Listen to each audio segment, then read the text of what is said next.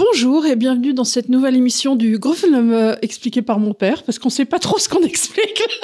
Mais on va faire un peu la suite. En fait, voilà, on vous avait proposé euh, un nouveau format. Euh, un peu inclassable, qui était un peu, bah, quelquefois dans l'édition, on a des hors-séries. C'était un petit peu un hors-série de l'économie expliquée par mon père, une sorte de spin-off qui aurait été un magazine culturel un petit peu sur qu'arrive-t-il à nos garçons? À nos garçons. Et devant le succès euh, incroyable, on peut dire absolument planétaire. N'exagérons pas. Il, il, a, il, a, il, a, il tire, il, est, il a 250 000, ce qui est bien, mais surtout ce qui m'a stupéfait, c'est le nombre de commentaires. Il y a eu 1700 commentaires, plus de 1700 commentaires. Ce qui est quand même beaucoup. D'habitude, on en a quoi 100, 200 Oui, on en a 150, 200 à peu et là, 1700, ça prouve qu'on a touché quelque chose là, et on se dit, tiens, mais tiens, et, encore, on l'a pas encore mis à, trop à tourner sur TikTok et Insta et tout ça, ce qui en général redonne aussi une vie, euh, aux commentaires. il y a euh, quelque chose, quoi. Voilà, il y a quelque chose. Donc, euh, ce que ce qu'on se disait, c'est qu'on allait peut-être faire un retour sur image sur cet épisode. en se basant sur vos questions et, les, les, remarques. qui ont pu qui ont pu émailler ça et là euh, nos discours. Et peut-être dans une deuxième partie, on va voir, ça dépend combien de temps ça prend, puisque euh, Charles revient des États-Unis. Je ne sais pas si vous avez remarqué, mais on a une petite coupure puisqu'il s'est passé euh, donc une semaine, enfin dix jours entre ces, ces deux événements. et je me suis posé ce matin. Ouais, il vient, il vient de l'aéroport, c'est pour ça qu'il a oublié ses lunettes dans le sac à ma mère, comme on dit. Donc les lunettes, elles sont dans le sac à ma mère. Et le, le bouton, il a sauté. Ah bah bravo, parce que là, ça va pas être facile d'en retrouver. Ah si, tu sais, quelquefois, parfois, ils, ont poussé dans l'intérieur. On va regarder ça plus tard. Et avant que nous prenions l'émission, sachez que Charles envisage de prendre un chien. Donc, on était en train de, parler des races de chiens. On a encore le droit de parler des races de chiens. Et, euh, et et tu pensais à un teckel Je pensais à un teckel à poil dur, ou parce que mon père avait un teckel. En fait, tout ça, c'est des trucs pas sans aucun intérêt, mais mon père avait... Si, si, si, parce que si on a des, des, des, des auditeurs qui ont des élevages de teckel à poil dur dans le Nord, euh, enfin, à hauteur de 200 km, ça nous intéresse, ou qui ont des portées, euh, voilà. Euh, nous, on est, Alors, donc on, on, regarde des Donc on regarde des teckels. non mais voilà, pour revenir au sujet, c'est quand même un sujet qui me fascine parce que on a touché quelque chose. Et donc, euh, la raison pour laquelle on l'a présenté, ce sujet, c'est que j'ai dit, il y a 7 millions d'hommes qui ont disparu des statistiques de l'emploi. Ce qui, en tant qu'économiste, m'interpelle et je me disais, où ils sont passés, ces gars-là? Alors, j'ai eu comme question des personnes qui me demandaient, mais d'où tient-il ce chiffre? Oh, C'est officiel, c'est dans les statistiques officielles. c'est dans Mais américaines Américaines. Et en Angleterre, où ils font la même chose, ils, comme c'est à peu près le dixième de la population, allez, peut-être un peu, ils en sont à 750 000 qui manquent. Il y a comme ça des statistiques qui sortent aujourd'hui, on va en parler, c'est pas pour en parler, mais il y a aussi euh, partout dans le monde une hausse tout à fait extraordinaire des morts inexpliquées. Oui, c'est sorti cette semaine, les morts euh, inexpliquées. Partout, dans tous les pays de l'OCDE, etc. Donc il y a toute une série de statistiques comme ça qui sont Corrélation n'étant pas raison, mais euh, on, regarde et on se dit mais pourquoi pourquoi les types auraient-ils plus bossé? Pourquoi y a-t-il des morts inexpliquées? Enfin, il y a toute une série de questions à laquelle la presse semble s'intéresser très très peu. Donc c'est ça qui m'a qui nous a un peu alerté, c'est que quand vous avez un phénomène de société auquel la presse ne s'intéresse pas du tout, euh, bah, ça paraît pas normal parce que normalement la presse devrait être sur ces coups-là. Enfin je sais pas, il me semble qu'il y a une espèce de de, silence des médias sur ce problème qui me paraît évident, moi, du, mal-être des, garçons. Euh, moi, bon, quand j'avais 16-17 ans, bon, euh, j'étais pas dans une forme olympique et puis euh, on comprenait rien, quoi. Mais, qu'un garçon de 16-17 ans soit un peu paumé, c'est normal.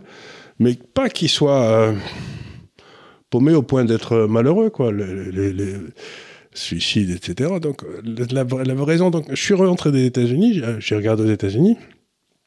Aux États-Unis, ils s'en parlent beaucoup plus. Du mal-être des garçons? Du mal-être des garçons. Ils en parlent beaucoup, beaucoup, beaucoup. C'est un sujet qui est couvert par un type comme euh, Jordan Peterson, dont on a souvent parlé. Mhm. Il en parle beaucoup. Et, euh, Oui, mais alors quand tu en dis ils en parlent beaucoup, c'est-à-dire que tu vas avoir euh, deux discours parallèles. Tu vas avoir les médias mainstream qui vont continuer à parler de l'oppression du patriarcat euh, et du grand mal blanc comme étant à la source de mmh. tous les problèmes et du fait que quand c'est pas ton tour, tu peux laisser ton enfant crever le tympan et tu l'emmènes pas chez le pédiatre parce que soi-disant c'est le tour du mec.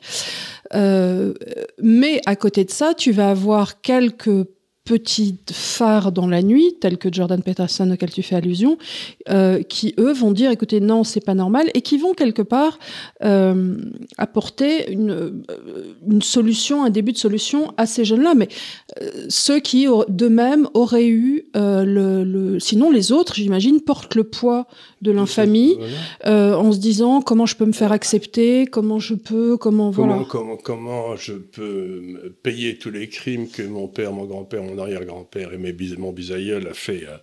Donc ça, c'est un, cette espèce de culpabilité. Alors j'ai regardé un petit peu. Je vais être honnête, j'ai essayé de lire un petit peu pendant que j'étais aux États-Unis, puisque j'étais tranquille.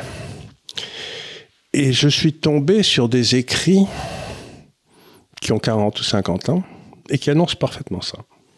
Donc je me suis dit, tiens, c'est étonnant. C'est des écrits par Ayn Rand. Dont on a déjà parlé. Ici. Alors, Ayn Rand, c'était une personne très curieuse donc une femme, philosophe euh, de Moscou, puis euh, je crois qu'elle est d'origine ukrainienne. Juive, non, je crois pas, je crois qu'elle est russe. Elle était, oui, elle était russe, mais je crois qu'elle est d'origine juive russe, ukrainienne, et puis qu'elle avait été faire des études à Moscou, puis qu'elle a filé.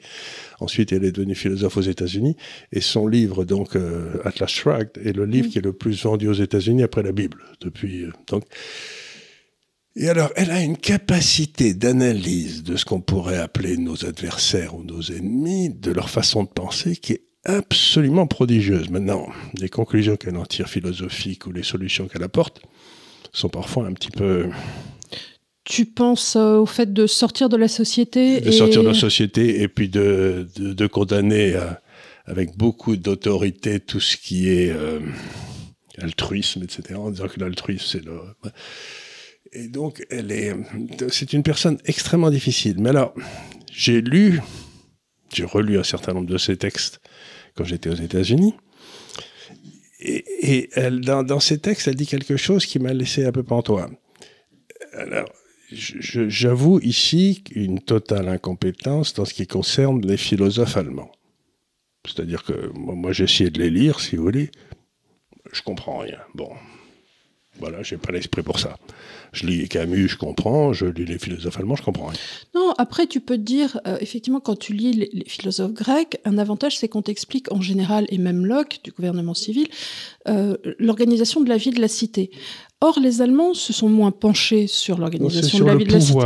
Voilà, mais euh, ce qui fait que tu peux avoir une sensibilité qui est moins prompte à aimer les philosophes allemands, tout simplement parce que bah, quand tu lis Aristote ou que quand tu, comprends plus ce qu'on essaie de faire. Tu comprends c'est comment, comment s'organiser les relations et puis comment être heureux soi-même, comment pas être trop malheureux, allez, si on est un stoïque.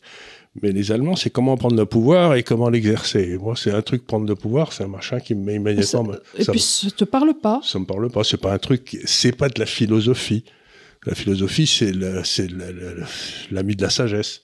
Et donc pour moi, c'est pas ça, c'est pas de la philosophie, c'est du euh, c'est des recettes de cuisine pour prendre le pouvoir. Donc j'aime pas les C'est un manuel. Ouais, voilà. et euh, donc euh, quand je veux comprendre un philosophe allemand, je vais chercher quelqu'un qui les a lus et qui les comprend. Par exemple, euh, sur Clausewitz, qui parlait de la guerre, euh, je vais chercher Raymond Aron et je vais chercher René Girard, qui ont tous les deux fait un bouquin sur Clausewitz. Celui de Raymond Aron, j'ai rien compris. Celui de René Girard, j'ai vaguement compris. Donc, parce que Raymond Aron, il écrit comme un Allemand. Hein. mon avis, c'est. C'est les bons élèves, on leur apprenait à écrire des Allemands. Il écrit comme un Allemand. Raymond Aron, il était, il était, il était parfait, mais il n'avait pas une écriture très facile. Et puis, en ce qui concerne là, elle, elle parle de Nietzsche.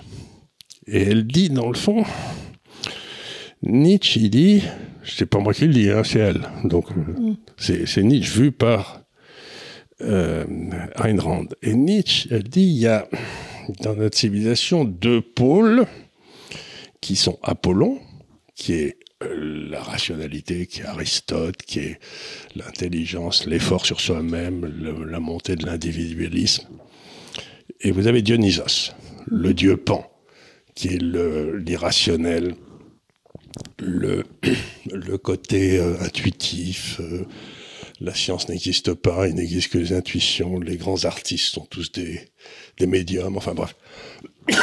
Et elle dit, depuis les années 55-60, toute l'université américaine est tombée, en particulier le département des sciences sociales, sur le côté Dionysos. Ils ont abandonné Aristote et ils sont tous allés vers le côté euh, intuitif. Euh. Et ça, on le savait, ça a été le second effet qui, qui se coule, c'est-à-dire on a eu Foucault, Deleuze, tout ça se sont imbibés dans les sciences sociales euh, aux États-Unis et on a eu le retour de courant civilisationnel euh, avec ce qu'on voit aujourd'hui sortir donc, le wokisme. Le wokisme, donc le wokisme, c'est une réaction violente à la rationalité. Mhm. Et alors, à partir de là, ça s'appelait pas le wokisme à l'époque. Hein. Non, non. C'était, euh, mais on, voyait tous les prémices. Et alors, elle développe un certain nombre de thèses. Et il y en a une qui m'a paru tout à fait étonnante de ces thèses. Je, je l'ai dit comme euh, je le ressens, hein, donc je, viens de je l'avais lu déjà, mais je l'ai relu. Elle dit, dans le fond, euh, la forme de, de, de, pensée la plus paresseuse, c'est le racisme. Mm-hmm parce que ça évite d'évaluer l'autre individuellement. Tu dis, bon, ben. Oui, on exclut tout et puis comme ça, c'est fait. Tu dis, bon, tous les juifs sont des gros radins, tous les, tous les noirs sont des paresseux, tous les. Et à partir de ça, si tu veux, tu vois, tu as un sentiment de supériorité parce que mm-hmm. tu les domines, tu as tout compris. Tu vois ce que je veux dire Mais dis, c'est une forme de paresse. Alors attends, tu as deux choses. Tu as le racisme et le racialisme. Il y en a qui combinent les deux, il y en a qui ne font pas les deux. C'est-à-dire que tu peux, euh, tu peux, euh, comme certains, dire bon, euh, les Noirs sont ou les Arabes sont ceci ou cela. Ok, tu les rejettes, mais pour autant, tu ne vas pas te sentir supérieur en tant que race. Or, les racialistes, que je ne nommerai pas, mais qui existent, eux vont dire, et en plus, on est meilleur. Les blancs, on a des QI supérieurs, on est génétiquement prouvé comme étant supérieur, une race supérieure. Là, on revient dans le concept qui avait été développé de race aryenne et ou de race supérieure. Et donc, tu as le racisme et le racialisme. Les donc, le racialisme sont des darwiniens qui disent comme on est les meilleurs, on va gagner. Quoi. Donc, on bah, n'a pas besoin de s'occuper des autres. Comme on est les meilleurs, c'est même pas qu'on va gagner, c'est qu'on n'a pas frayé avec eux. Ça veut dire aussi que si tu épouses une femme euh, noire en étant blanc ou ainsi de suite, tu déchois à ta race aussi. Tu es donc, euh, prenons quelqu'un comme Papacito, d'aucuns l'ont reproché. Euh, en épousant une femme noire, de quelque part ne, ne pas avoir de, de, valeur. Non mais tu, vois, donc ça, ça, va très loin. C'est une forme de, c'est une forme de euh, pensée globale et tout l'Aristote toute la pensée euh, chrétienne, allez, aristotélique, c'était de que chacun d'entre nous était responsable de sa vie, de sa réussite, et qu'on devait le juger individuellement et non pas en fonction de ses parents, ses grands-parents, etc. Remarque, attends, ça continue. Moi, je connais des jeunes filles qui vont aussi te dire, moi, je ne peux pas épouser quelqu'un d'autre qu'un noble, encore à notre époque. Oui, mais ça, euh, c'est des débiles. Ça, c'est des débiles. Ça, c'est pas grave. Mais euh, donc, le racisme, c'est une forme de paresse. Et alors, elle continue en disant que ça vous permet de mettre les gens dans des catégories. Et ensuite, une fois que ces gens sont mis dans ces catégories, l'État peut intervenir pour faire des quotas. Mm-hmm. Tu vois, donc elle dit du racisme, on passe inexorablement au quota. C'est-à-dire le type qui est pro-quota, euh, de, de, je sais pas le nombre de qui veut pas qu'il y ait trop de jaunes à l'université ou trop de juifs ou qui veut qu'il y ait un nombre automatiquement ça veut dire qu'il fondamentalement il est raciste. Mais euh, tu as le quota et tu as le quota inversé parce que de la même façon si tu commences l'université à dire voilà je veux qu'il y ait je dis n'importe quoi deux tiers de natifs américains de facto tu n'auras plus qu'un tiers de blancs normaux. Enfin de, de blancs de, de et donc tu n'es plus choisi en fonction de tes réussites individuelles ou de et tu es choisi en fonction du groupe auquel tu appartiens ce qui veut dire qu'à ce moment-là, ça brise complètement l'unité de la société et la société se met à, se, vivre en tribu, et chacune des tribus essaye d'avoir les dépouilles de l'État et d'en piquer aux autres. Tu vois, euh, ça, me, faisait rire cette semaine parce que je ne sais plus quel député, Mathilde Panot, je crois, euh, parlait de Parcoursup et disait oui, euh, cet élément qui sert encore la bourgeoisie, je sais pas. Alors moi, je, je veux dire la chose suivante. Ma fille était dans une classe de terminale S à l'époque. tous les enfants dans les 15 premiers avaient envoyé des dossiers à Sciences Po. Euh, le seul petit qui a été pris sur dossier de sa classe à Sciences Po s'appelait, mais ça devait être un grand hasard, Youssef. Euh, voilà. Mais, mais le racisme est bourgeois, euh, alors que Parcoursup, à notre époque, on va, moi, pareil, mon autre fille, sa seule copine qui a été prise à Dauphine en dossier direct était une petite qui est à moitié suédoise, à moitié espagnole. Ils avaient sont dû trouver que ça faisait éclectique et qui parlait. Bon, voilà. À dossier égaux d'autres enfants. Un dossier égaux. Donc, ça veut dire je trouvais cette analyse assez, assez intéressante, c'est-à-dire tu passes dans le fond de la, euh, de la préférence à l'intuition sur le travail, quoi. Ça t'amène à dire, bon, ben alors, il faut quand même qu'on rétablisse une espèce d'équilibre dans le système pour que ceux qui arrivent, qui font que de l'intuition soient aussi dans les études. Et pourquoi? Mais en fait, mhm. fait, à partir de ce moment-là, ça fait naître la tribu les tribus qui se, qui se heurtent, et ça amène aussi à un gouvernement qui devient un, arbitre de tribus. Et c'est ce qu'on voit, par exemple, NUPES aujourd'hui en est un exemple absolument parfait. Donc, cette femme décrit la situation aux États-Unis il y a 40 ou 50 ans, hein, mm-hmm. et elle explique parfaitement comment on, comment on peut pas ne pas arriver là où on est aujourd'hui. Et la conclusion qu'en tire un type comme euh, Jordan Peterson, c'est que les universités sont foutues. Euh, Puisqu'on n'apprend plus rien. Je pense également que les universités sont foutues. Euh, ça sert plus à rien. Euh, Sauf pour la, médecine, le droit, les, trucs techniques, quoi. Les sciences, les eh ben, faire un pont. Oui, les ponts et chaussées vont s'en tirer, je pense. C'est-à-dire qu'il faut dire à ces enfants, devenez ingénieurs, parce que c'est le seul endroit où l'université ne va pas leur abîmer la tête. Oui, mais encore faut-il, encore une fois, euh, certains vont me dire que euh, les mathématiques sont en tout cas appris euh, en France de telle façon qu'en général les filles mmh. n'en sortent pas vainqueurs. Donc moi j'ai une fille qui est matheuse, mais c'est rare en général. C'est moi j'ai pas eu cette chance d'être aussi matheuse. Probablement Probablement parce qu'avec le TDA vers euh, la seconde, j'ai dû lâcher et la façon dont c'était euh, appris a fait que je comprenais mieux les textes, mais je pense que c'est mal enfin, appris. Tu allais faire des études de droit, tu as été très brillante parce que c'est aussi une discipline. C'est pas de l'intuition le droit. Hein. Non, non, c'est pas de l'intuition. On te demande pas d'avoir l'intuition. Dans les dans les études françaises, on te demande on te demande de bien euh, jusqu'à maintenant, on te demandait de bien fermer ta gueule et de bien apprendre, tu vois. De Moi, bien les gens apprendre qui me par disent, cœur ce que disait le professeur. Donc ça, c'était quand même la chose essentielle. Mais au moins, au moins, tandis que là, le, sous-jacent de ces discours, c'est de dire que l'intuition est supérieure au travail. Mhm. Tu vois que, que par l'intuition, que les grands artistes, c'est tous des médiums, qu'ils ils nous donnent une communication avec leur vision. Donc, ce dont on souffre aujourd'hui, c'est une révolte quasi générale contre la société scientifique. C'est-à-dire, on dit non, non, non, tout ça c'est des bêtises. Euh, on sait qu'on va mourir dans 30 ans parce qu'il va faire chaud partout. Mais il n'y en a pas un qui va travailler pour savoir si c'est vrai ou si c'est pas vrai. Il y a une espèce. Quand on te dit c'est la science qui dit ça, mais en réalité, quand tu parles à des vrais scientifiques, il y a beaucoup de discussions. Oui, alors euh, la limite de ça, c'est qu'on s'est retrouvé avec euh, quand même une crise médicale, avec cette histoire de Covid. Et au lieu de euh, réfléchir en termes médicaux, moi, je, visiblement, les, certains nous disaient, écoutez, la dernière chose qu'il faut faire, c'est de vacciner en période épidémique. Oui. Euh, ce qu'a fait la Suède la Suède, ils ont, enfin, ils ont quasiment refusé de vacciner en période épidémique. Ils ont dit c'est la folie.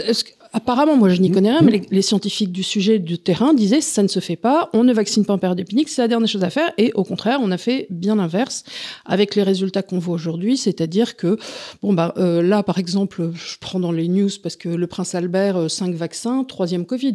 Donc tu dis ça, ou alors on va te dire oui, mais vous vous rendez compte. Il aurait, il aurait pu mourir. Il aurait pu mourir s'il n'avait pas été vacciné. Force est de constater par moi-même. Non, que... ceux qui meurent le plus, c'est. De... Donc, mais encore une fois, on voit là-dedans euh, quand tu es dans un monde scientifique, comment ça se passe? C'est que tu fais des expériences et puis tu regardes celles qui marchent, celles qui ne marchent pas, et ça te donne un monde où il y a des tas de gens qui font des expériences différentes. La seule expérience qui a une référence différente dans le cas du Covid, c'était la Suède, parce que c'est un scientifique qui était au sommet de par la Constitution et ce n'était pas le, gouvernement. Donc ils, ils, ont suivi des processus scientifiques. Mais s'il y avait eu la même procédure partout, il y a des gens qui auraient eu. Et puis la Suède n'est pas dans l'UE. la Suède, elle, est dans l'UE, elle est dans l'UE, mais elle n'est pas, dans l'euro. Dans l'euro. Mais et donc ce qui s'est passé à ce moment-là, on aurait eu partout des différences différentes et le système aurait été, pour utiliser mon jargon, antifragile. Mhm. Mais à partir du moment où tout le monde fait la même chose, le système devient d'une fragilité gigantesque, parce que si cette chose rate, tout pète.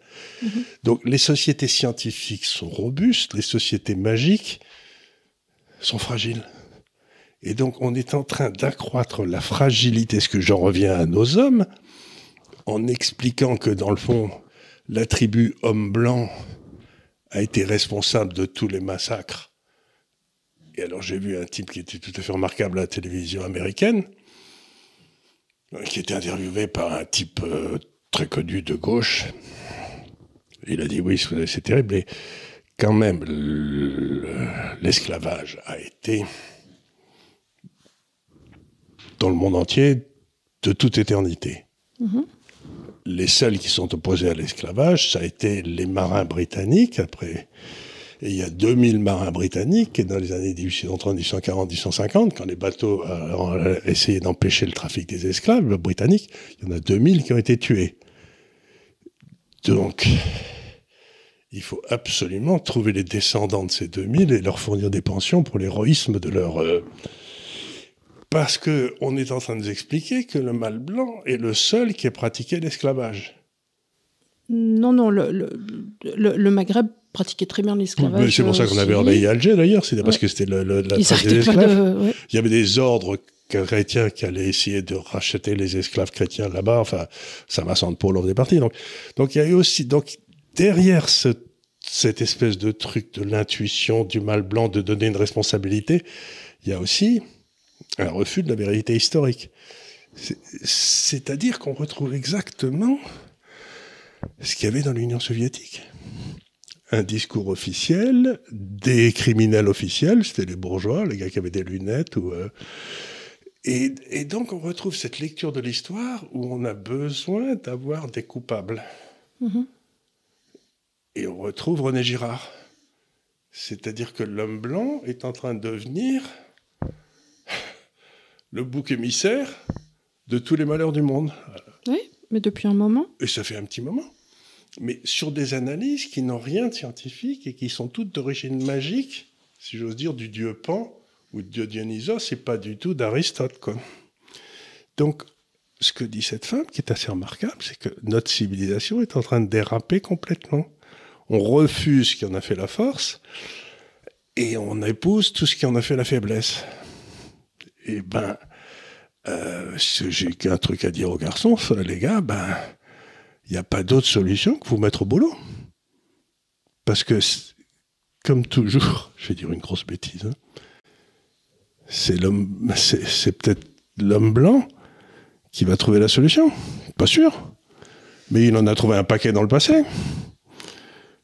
Parce qu'il avait cet esprit critique, parce que les universités se, débrouiller pour qu'il euh, ait l'esprit critique, qu'il apprenne que euh, bah, si on retourne vers là, donc ce que je dis aux gens, c'est ben, mettez-vous au boulot, travaillez, il n'y a pas d'autre solution que de vous améliorer individuellement pour lutter contre cette espèce de dévalorisation collective qu'on vous colle dessus.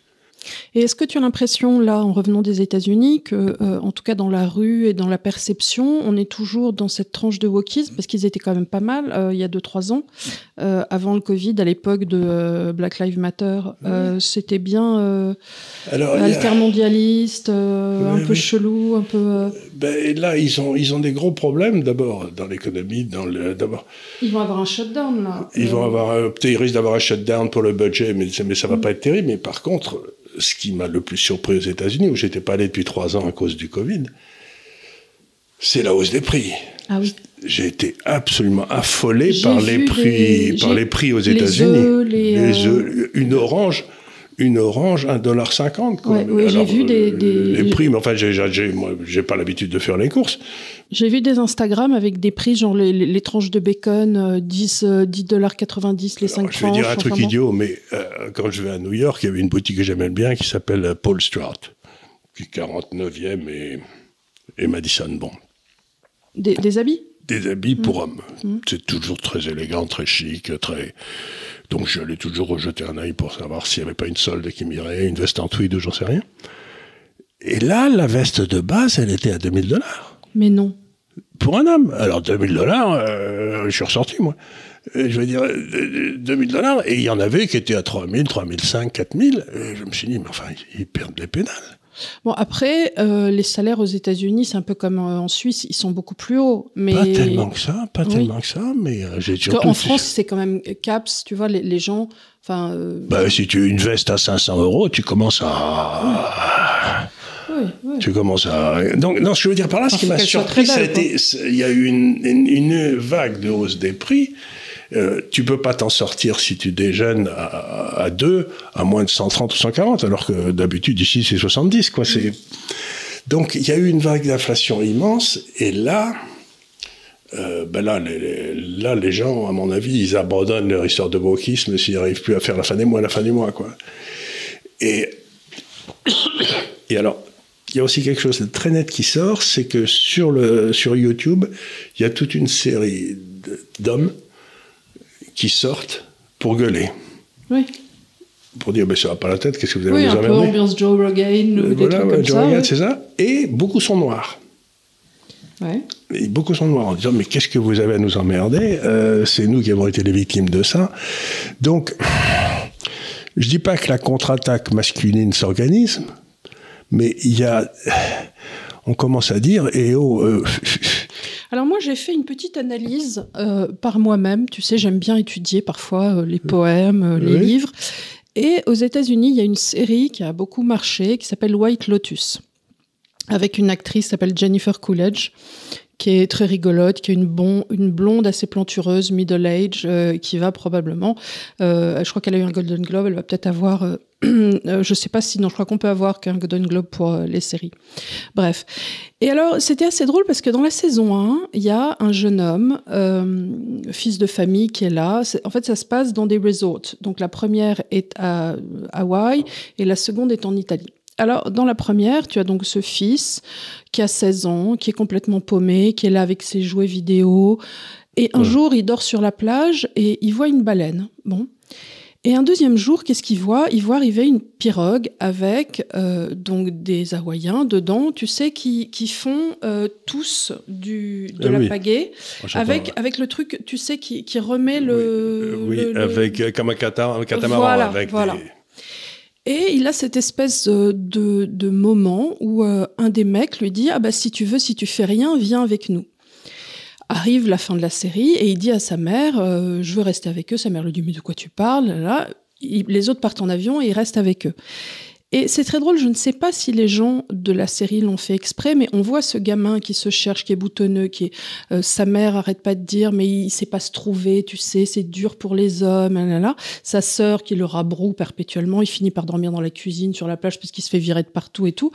Et qu'est-ce qui se passe si tu lis entre les lignes? Eh ben, il se retrouve avec d'autres gars, d'autres mecs. d'autres mecs, et tu sens vraiment, je sais pas s'ils ont fait exprès, parce que, mais La parce que- solidarité masculine qui, qui, s'o- qui s'occupe du canard. Quoi. qui s'occupe du canard boiteux, les autres voyant que c'est un canard, en lui disant mais non, c'est, elle lui dit mais, et alors il dit mais je vais pas y arriver, je vais pas faire, mais si si viens rame, tu vas voir, et il se retrouve au milieu et il est, il est fou de bonheur et euh, il décide Ben, c'est ça- le truc qui est tout à fait classique dans l'éducation des hommes dans toute la civilisation.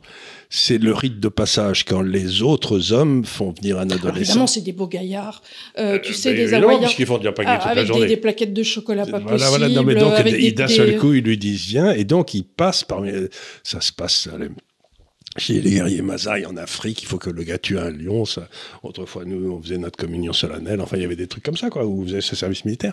Donc, ça, le rite de passage des hommes pourra être reçu par les autres hommes, mais c'est aussi un truc qui a disparu. Et je pense que le fait, dans ces âges-là où effectivement tu as un peu de guindois, 14 ans, 15 ans, 16 ans, 17 ans, le fait d'appartenir à un groupe d'hommes fait que tu n'as pas à t'individualiser en tant qu'alpha, même si tu peux devenir alpha par la suite. Le fait d'être un, un, oméga et de suivre la meute te donne quand même une justification. J'ai toujours pensé que le rugby était une très bonne chose parce que là, c'est un, rite de passage et qu'on voit bien celui qui a des épaules de serpent ou pas, quoi. Tu sais, la mm. vieille expression, euh, il a des épaules de serpent. Donc, je crois qu'en effet, ce que, ce que, tu dis, c'est un truc important, c'est-à-dire en dehors de toutes les a priori philosophiques contre l'homme, le mal blanc, le, qui est un violeur, qui est tout ce que tu veux, il y a aussi le fait qu'il n'a plus de rite de passage avec des gens des hommes au-dessus de lui, quoi. Euh, donc on a supprimé toute une série de choses qui permettaient aux,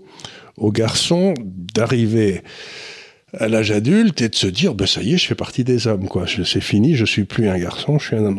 Aujourd'hui il n'y a plus de rite de passage qui fait que tu retrouves des gars qui sont des garçons si j'ose dire qui n'ont pas évolué à 30 ans Aujourd'hui, tu n'en as pas. Oui, et donc, c'est ce phénomène qui a souvent été décrit, qui s'appelle l'adolescence. L'adolescence et euh, comme en définitive, il n'y a plus de, de, seuil, de barre, euh, où, on te dise, où, on te, où on te dise, bah, dis donc, mon grand, il serait temps de prendre femme, de prendre foyer, d'arrêter de, d'arrêter de, jouer à la FIFA. Euh, les types continuent dans cette espèce de truc jusqu'à. Puisqu'il n'y a pas de seuil. Il n'y a, a, pas un moment où on leur dit, ben non, ça y est, t'es passé, es, maintenant tu fais partie des grands. Il bah, faut peut-être arrêter de mettre des t-shirts et commencer à mettre une chemise, tu vois. et, Puis, et puis, il faudrait peut-être penser à prendre une douche le matin.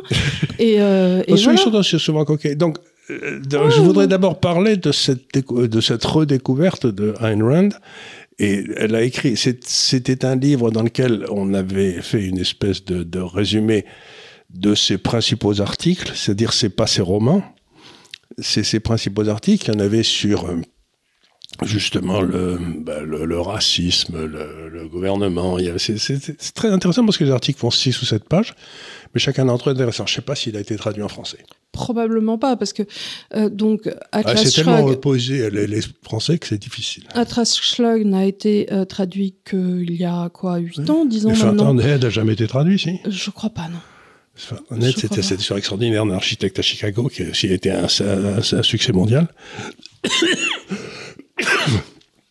Elle était, elle était marrante, cette bonne femme.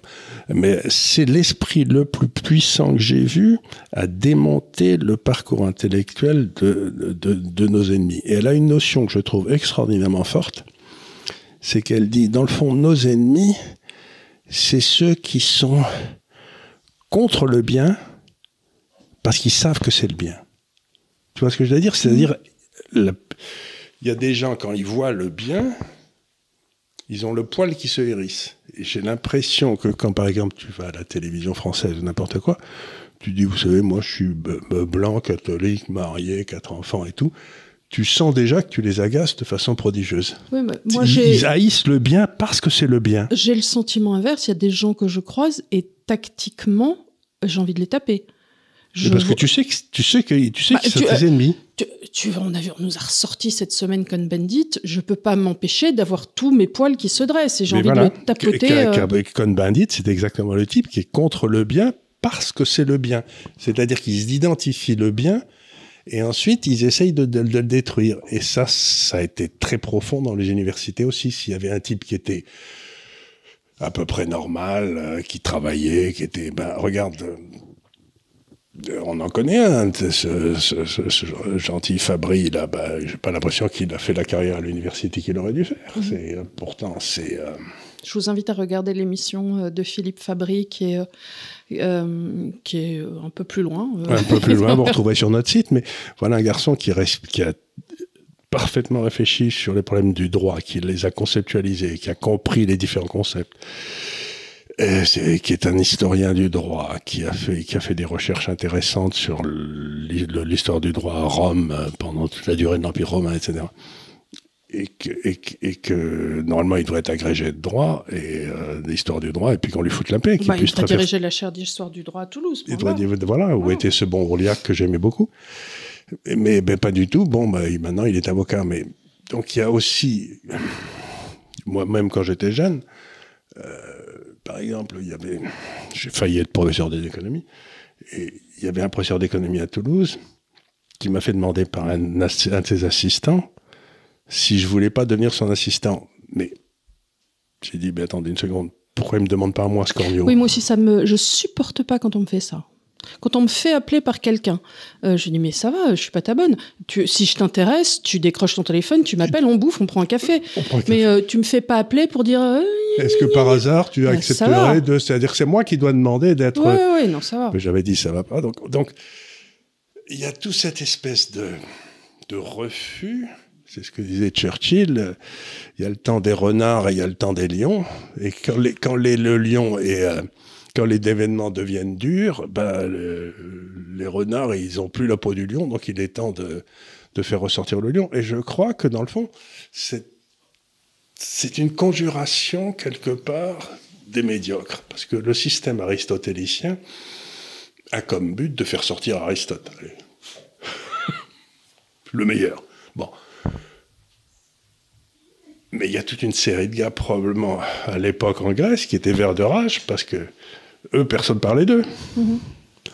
Donc je crois que dans l'université, se sont, en- se sont mis tous les médiocres et qui ont eu comme but d'empêcher les bons de passer. Oui, parce que sinon, on va se rendre compte qu'ils sont médiocres. Mais on s'en rend compte très bien. Et, Ouais, on s'en rend compte quand même. Mais euh, eux, ça se verra encore plus. ça se verra encore plus. Donc, derrière, comme c'est souvent chez les garçons que sont les esprits rebelles, cette haine du garçon rebelle qui va euh, tout changer, regarde Elon Musk. Mhm. L'espèce de... euh, je dis, regarde Trump. La, haine que Trump suggé- su- su- me laisse absolument pas toi parce que bon, bah, c'est un type qui a tous les défauts, toutes les qualités de la Terre, mais je comprends pas pourquoi cette classe le hait à ce point-là. Tu tu- toi qui es une femme, tu pourrais m'expliquer pourquoi il est haï, mais les types, ils en sont malades. Il Effectivement, il est juste, Euh, Il est, euh, c'est c'est vrai que la, la, la, la disparité. Je, il est vulgaire, allez. Bon. Oui, bon, il est vulgaire, mais euh, c'est vrai- c'est vrai que quand tu regardes la Trump Tower et, euh, et bon, après, euh, si j'ai pas habité dedans, ça. Bon, il y a beaucoup de beaucoup- Non, oui, mais c'est pas chez moi. Donc, chez euh, tu- je m'en fous. Du moment qu'ils changent pas à la rigueur, pour eux, la Maison Blanche, tu te dis, mais qu'est- qu'est-ce que. Qu'est-ce qu'on a à foutre a à ça foutre qu'il ait mauvais goût?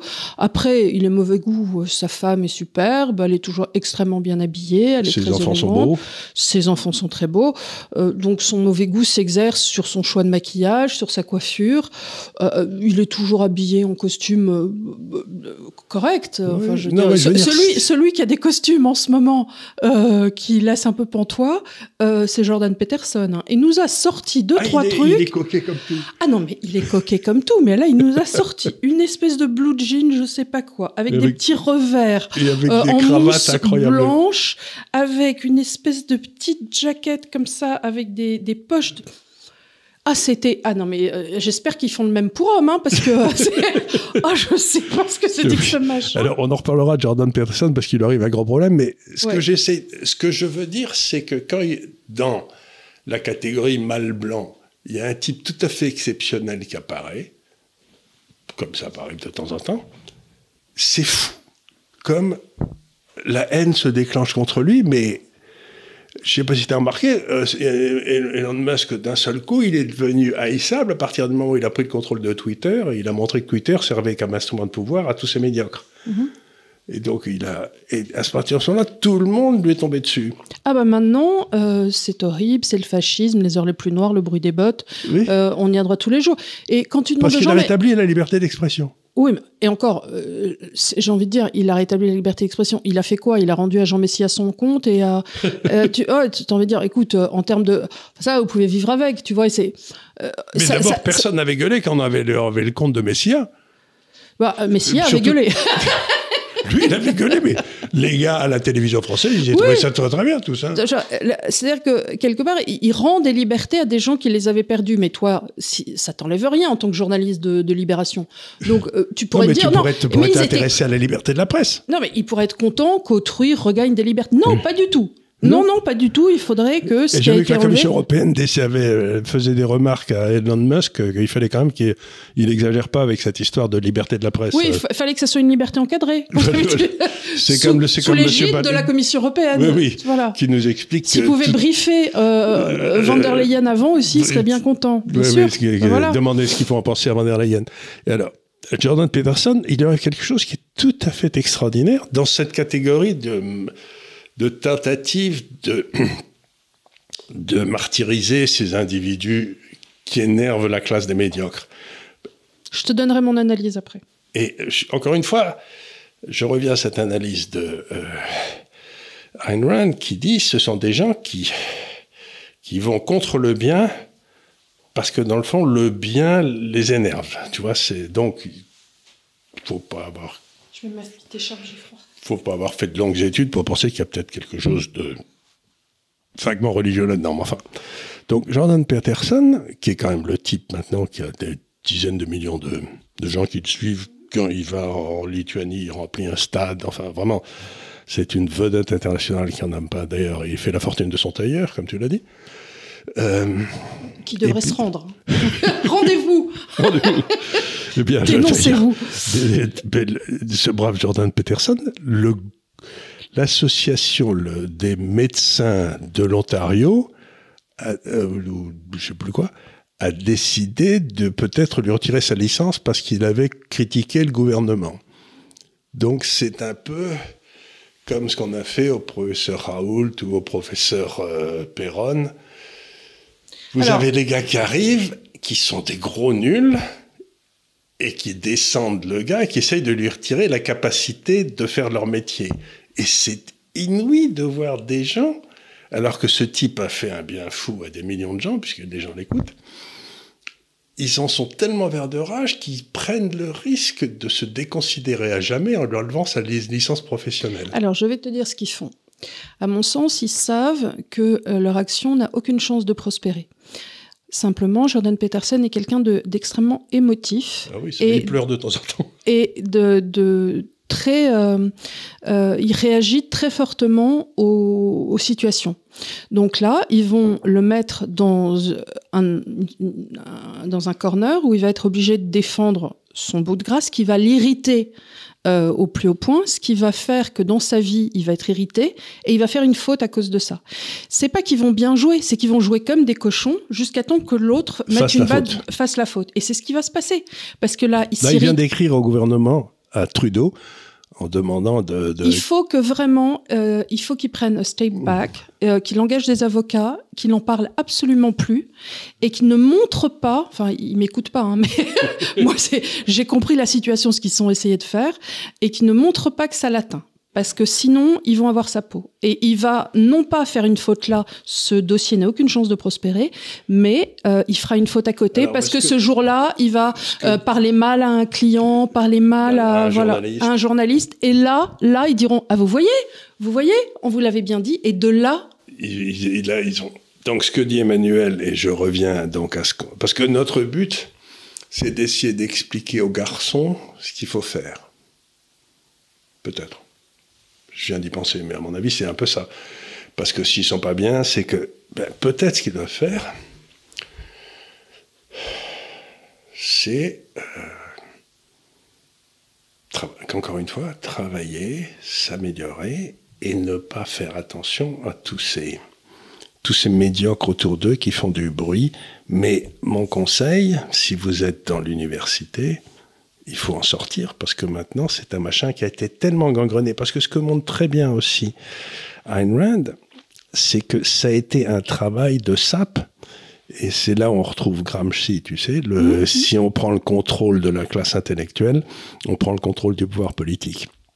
Et elle montre que c'est un effort qui a été fait et qui était d'origine marxiste, hein, qui était financé à l'époque par l'Union soviétique, etc., pour prendre le contrôle des universités, pour prendre le contrôle de toutes les chaires, pour virer les gars. Et c'était un effort qui allait sur deux ou trois générations. Donc, on pense tous que ce wokisme est arrivé de nulle part, mais c'est pas vrai. Ça fait 40 ou 50 ans qu'il progresse doucement dans les couloirs comme ça, en mettant des crétins, en virant les... Euh, en, empêchant les types d'arriver comme notre ami Fabry, etc. Donc si tu élimines tous les gars et que tu laisses que les, euh, que les du genou, eh ben, c'est ce qu'on a aujourd'hui et ça leur donne des positions de puissance et de pouvoir extraordinaires.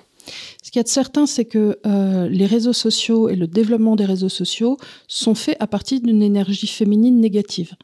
Euh, on est dans la petite remarque qui tue, on est dans les trucs souvent euh, pas dits de face, c'est-à-dire euh, typiquement féminin, alors qu'un homme en général, qui serait un homme, euh, te dira tu me gonfles et il te le dira face à face.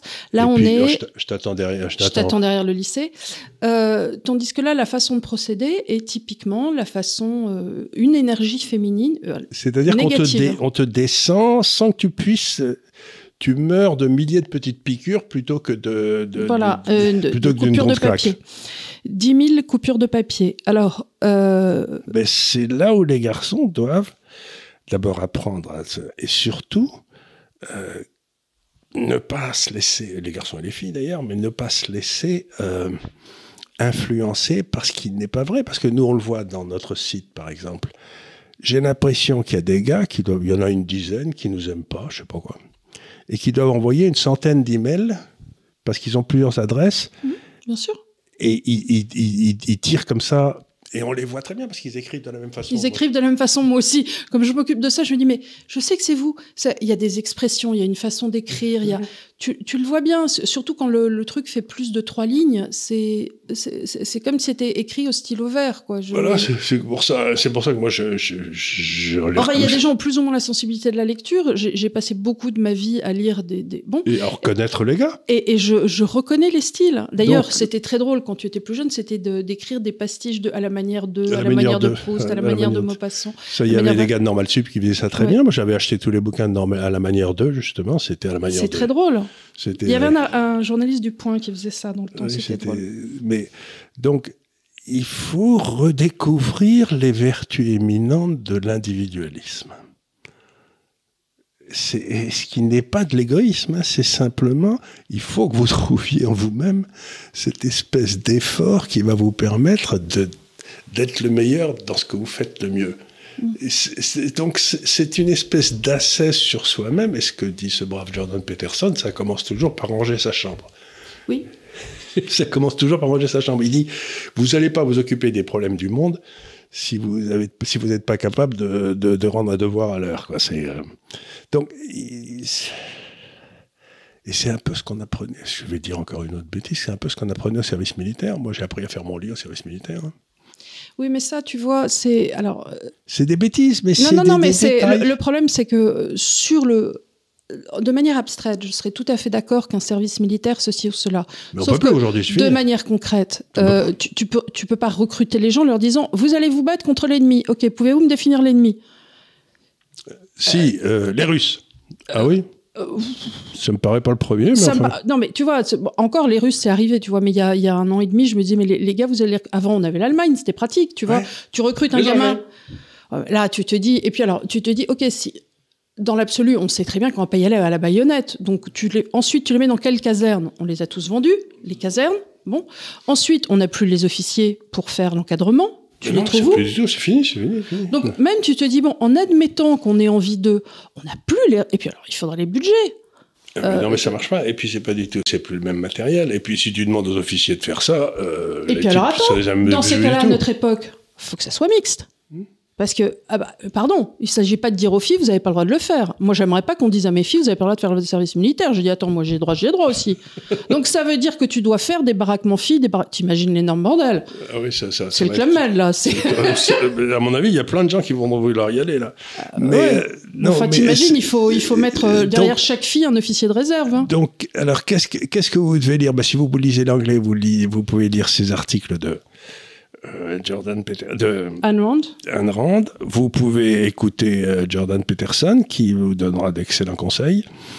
Il y a quand même pas mal de gars maintenant sur les télévisions américaines et sur les télévisions anglaises qui font du bon boulot et qui ont bien cerné le problème. Mais je ne vois pas euh, quelle est la solution. Dans le fond, ce dont on était fiers, c'était de nos universités où on apprenait à penser librement. Or, ces universités ont été capturées par des gens, et c'est un effort qui remonte à 50 ans, qui a été constant. Maintenant, elles n'ont aucune idée, c'est de nous empêcher de penser librement. Ça veut dire que les universités ont perdu leur raison d'être. Ce qui veut dire que, en tant que parent, je je vois plus pourquoi je devrais dire à mes enfants d'aller étudier euh, la philosophie. Non. Tu vois, je veux dire, écoute, si tu dois faire des... Sinon, mets-toi au boulot tout de suite. Mais tu vois, ce que je veux dire, c'est que j'avais une espèce de d'amour pour l'université qui était l'endroit où on pouvait réfléchir, où on pouvait trouver des gens qui vous aidaient à la réflexion, qui vous Si aujourd'hui c'est devenu une espèce de caserne intellectuelle où il n'y a plus aucun intérêt, où on t'apprend des slogans mais on t'apprend plus à réfléchir, ben, ça veut dire que nos universités vont être détruites. C'est marrant parce qu'il y a une fille que je suis euh, sur Instagram parce qu'elle fait des très jolis maquillages et des trucs, euh, voilà, et qui a fait 4 ans de fac de sociologie à Lyon. Et je suis toujours atterrée. Bon, elle n'a pas plus bête qu'une autre. Hein. Donc, elle a une maîtrise de sociologie. Euh, une fois sur deux, ses verbes sont mal conjugués. C'est-à-dire, euh, c'est ils, ont, et elle va mettre on, ONS euh, plutôt que ah ONT. Donc, voilà, c'est-à-dire qu'aujourd'hui, tu peux te dire que. Tu peux, avoir, tu peux avoir une maîtrise et ne pas écrire en français. Et ne pas écrire en français. Et c'est marrant parce que je me souviens de Laroumé en première année qui nous disait. Laroumé, c'était un professeur de droit. professeur de droit de, civil. Droit civil, euh, qui était une vraie peau de vache.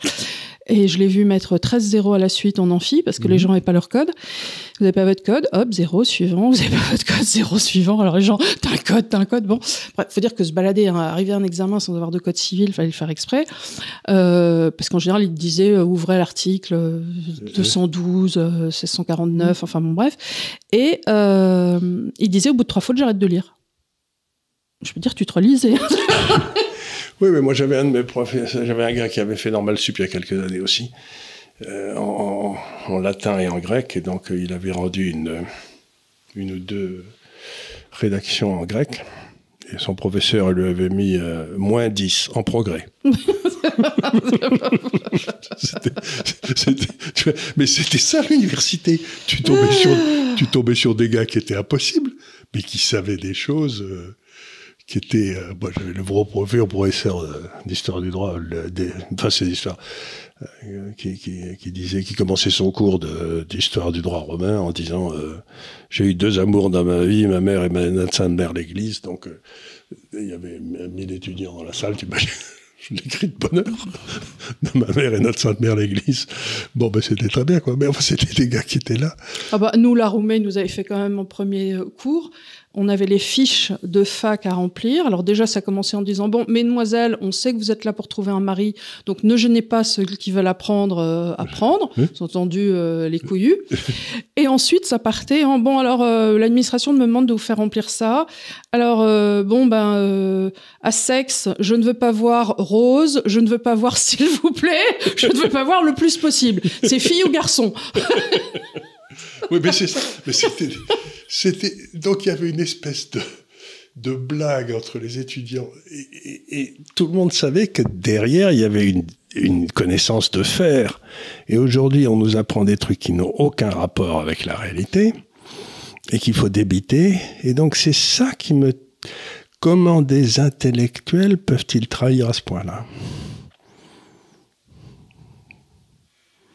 Parce qu'on l'a vu avec le Parti communiste. Enfin, il y avait tous les intellectuels qui avaient trahi, qui avaient. Euh, et euh, donc, ils ont trahi, puis ils recommencent à trahir. Donc, pourquoi sont-ils incapables de réfléchir par eux-mêmes, d'arriver à. Pourquoi choisissent-ils. Euh, la facilité? La facilité? Pourquoi choisissent-ils Dionysos, l'intuition, plutôt? Parce qu'ils se rendent compte qu'ils sont limités? Peut-être parce que, euh, pour citer un grand homme, ton père, il disait toujours, mais euh, si c'était euh, si c'était pas difficile, tout le monde le ferait. Donc les gens vont naturellement vers la facilité. Tu es dans un monde où on te dit, bah regarde, tu peux t'en tirer en faisant le moins possible et les gens se poussent plus du col. Et puis si tu n'es pas entouré par des pères qui, se, qui, se, qui, te jugent, qui te euh, jugent, mais ce qui se passe quand même, c'est pas. Et que tu voudrais rendre fier. Pourquoi se mettent-ils tous ensemble contre le type? Moi, j'ai rencontré deux ou trois gars tout à fait extraordinaires dans ma vie, et j'en étais pas. J'en étais, je me sentais pas amoindri parce que le type était très au-dessus de moi. Donc pourquoi ces gars-là se sentent-ils, quand il y a quelqu'un qui est vraiment éminent, pourquoi se sentent-ils diminués? Alors ça, c'est un phénomène que tu retrouves en revanche souvent. On regarde les partis politiques. Un type comme Sarko, il est évident qu'il s'était entouré de, de, Xavier Bertrand parce qu'il savait très bien que l'autre serait éternellement un second couteau. Alors après, comme on a eu le postier des PTT de Tulle, euh, tout le monde s'est dit ah bah finalement les seconds couteaux du monde entier peuvent arriver puisqu'il est arrivé là par un concours de circonstances. Mais normalement, les politiques les premiers sont les premiers au lieu de s'entourer de grands depuis, on peut dire, euh, depuis Malraux euh, et consorts. Sinon, depuis, ils ont pris que des petits seconds couteaux. Si, si, si, il avait encore pris Bérégovoy, qui était quand même euh, fort dans ce qu'il faisait, Mitterrand, mais depuis, franchement, on n'a eu que des, que des tâcherons mais c'est ça. Avec euh, et alors là, alors là, les, En Marche, alors c'est une suite de tâcherons euh, interdisciplinaires qui sont interchangeables. Moi, j'ai confondu la dernière fois une ministre avec l'autre. Euh, Pivet, euh, euh, Pivet Jean Brunet, je sais pas quoi, celle qui est au perchoir, avec l'autre Grégoire, celle qui est, qui est une, ancienne de chez Madelin, visiblement, on la félicite pas. c'est les mêmes, c'est les mêmes. Et donc, c'est alors, mais donc, ce qu'on est en train de dire, c'est qu'une grande partie de cette euh, de ce malaise des hommes, c'est qu'on les a mis dans une boîte en leur disant vous êtes tous pareils et que c'est pas vrai. Ils sont pas tous pareils. Ils sont pas tous pareils. On va pas et euh, quiconque vous dit que vous êtes tous pareils, que vous êtes, c'est faux. Et il, il n'y a d'effort qu'individuel. Je crois pas à l'effort collectif. Donc pour revenir à l'essentiel, ce qui est pourquoi on a été tellement surpris par cette euh, réaction des gens pourquoi on fait cette, cette émission qui est un peu décousue parce qu'on est un peu déconcerté, toi et moi. On se dit, mais tu vois, qu'est-ce qu'est-ce qu'on peut faire pour, pour tous ces braves garçons qui nous écrivent quoi ben, Eh ben, je, je, sais, je crois que c'est de ne, je vais dire un truc, de ne plus croire tout ce qui est officiel on est aujourd'hui dans un régime comme l'Union soviétique. Il y avait ce qu'on appelait à l'Union soviétique les samizdat, c'est-à-dire l'information qui passait par en dessous, qui était écrite sur des petits bouts de papier, etc. Mais l'information officielle, personne l'écoutait. Tout le monde lisait les samizdat parce que c'est là que ça se mmh. passait. Les samizdat aujourd'hui, ça se passe par le YouTube, ça se passe par les. Donc il faut que vous vous fassiez votre, votre culture, vos efforts par les samizdat et que vous n'attendiez plus rien de ceux qui, dans le fond, sont des ennemis. Sont des ennemis de la liberté, sont des ennemis de la responsabilité, sont des ennemis de l'effort individuel, sont des, sont des, assassins de l'esprit. Pour moi, ça me. Donc. Avec toi, on a commencé il y a quoi Il y a 7 ou 8 ans, puis ces trucs euh, de radio télévision, je sais pas quoi. Euh, il y a, il y a, trois ans, trois ans qu'on les fait. et plus ça va, plus je me rends compte qu'il y a dans ce pays un désir immense d'éducation individualisée. Les gens veulent apprendre. Les gens veulent comprendre. Et ce qu'ils trouvent officiellement, ça leur sert à rien. Mhm. Et je crois que c'est ce qui est ressorti dans les des trucs que j'ai ressortis. Encore une fois, là, j'ai été quand je suis parti à, New York, euh, le pilote de l'avion est venu me voir euh, parce que ben ils ont organisé un groupe pour écouter mes émissions en discuter. Mais c'est pas normal. Non, ce que je D'ailleurs, on va reprendre après euh, nos émissions économiques parce que tu vas nous parler quand même à terme euh, des États-Unis, de ce que tu as vu, euh, de ce que tu penses comme changement. D'ailleurs, je me demande, écoute, est-ce qu'on ne ferait pas vite un petit tour dans une petite, un petit short là pour tu présentes ou tu veux garder pour la semaine prochaine? Non, je suis tout à fait d'accord pour faire un petit short en disant il y a quelque chose de gigantesque qui va se passer, c'est que le pouvoir impérial du dollar va disparaître. Ouais, tu sais quoi On va fermer celle-là et on va ouvrir une autre. Oui. D'accord? On fait ça. Écoutez, merci de nous avoir suivis. C'était un petit peu un débrief de euh, la sociologie expliquée par mon père en termes de. pas doué pour ça. C'est pas, pas mon métier. en termes de où c'est qu'on va, euh, par où t'es rentré, je t'ai pas vu sortir. voilà. Euh, parce que nous On- pas on a- savoir. On a, on a fait ça, on a fait ça, puis on est. On, a eu la poule- lumière, on est entré, on a été surpris. On, on Bon, est voilà. comme une poule qui a couvé un œuf de canard. Quoi. On se dit mais qu'est-ce que ce truc-là Voilà, qu'est-ce que t'en penses, mon Dieu, vous? Voilà. Donc là, écoute, si on a le temps, on peut refaire un petit brief de 20 minutes euh, et qu'on mettra, ça sera parce que comme euh, on n'a pas fait beaucoup cette semaine, euh, voilà. Et puis voilà, on vous remercie de nous avoir suivis.